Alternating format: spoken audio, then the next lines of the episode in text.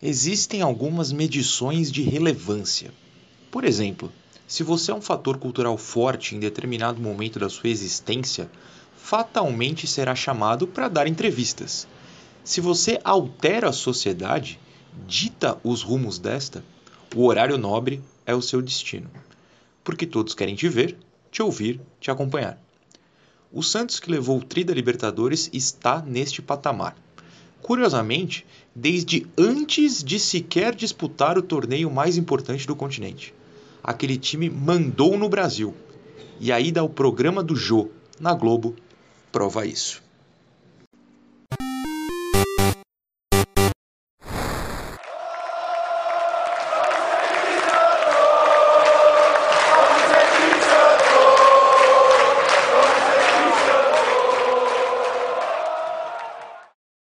Programa do Jô pode até ser irrelevante hoje, afinal não existe mais e Jô Soares é mais conhecido por um pessoal de idade maior. Resumindo, o jovem talvez não mande. Mas em 2010, se você era grande no Brasil, apareceria no programa de entrevistas global. Isso serviria como consolidação do seu papel na cultura nacional. Então, quando Jô topou receber Robinho, Neymar, Dorival Júnior, Laur, Breitner, André, Alan Patrick, Matson, Zé Eduardo, Germano, Bruno Aguiar, Jorge Lucas e Felipe em seu palco, o Santos de 2010 entrou definitivamente na lista de influenciadores de toda a sociedade brasileira. A partir dali, não havia como voltar atrás. O Santos era líder do Paulista, já havia dado diversas goleadas e estava classificado para as semifinais. Então, por que não gastar uma noite dançando na Globo? Foi o que Zé Love fez, aliás, ao som de Beyoncé o time das dancinhas não poderia passar batido e cantou Single Ladies ao vivo. A gravação foi um dia depois do Jogo do Churrasco, episódio anterior deste podcast.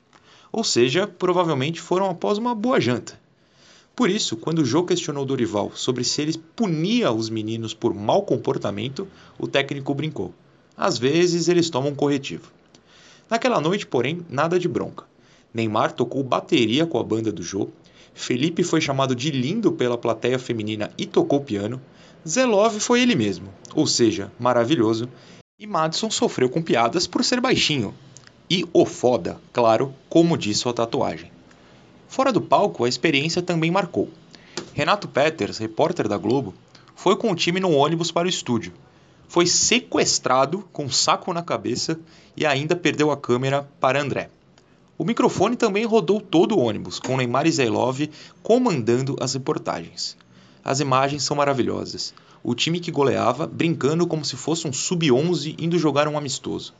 Sobrou até para Dorival, que parecia um bruxo e deu um bico na moda com seu terno. Palavras de Neymar e André. Na Globo, a bagunça foi ainda melhor. Ivan Moré e Abel Neto dançaram até o chão na rodinha, Tiago Leifert teve suas roupas criticadas. Eles invadiram a redação e apresentaram o grandioso JN, claro, o jornal do Neymar. Felipe, quando ainda não era mão de alface, mostrou que conseguia ser pior como homem do tempo do que como goleiro. É muito difícil descrever tudo o que aconteceu. Parece até bobo, afinal jogadores estão na TV todo o tempo. Mas aquele programa foi especial não foi só para falar de futebol com comentários clichês, ou análises táticas, ou qualquer coisa do gênero. Foi para marcar época, se colocar como o maior time do país no século. E isso eles fizeram, na base do Rebolation. Ao final, a plateia invadiu o palco e eles ficaram dando autógrafos e tirando foto como se fossem popstars. Se fossem não, eles já eram. Jamais deixariam de ser.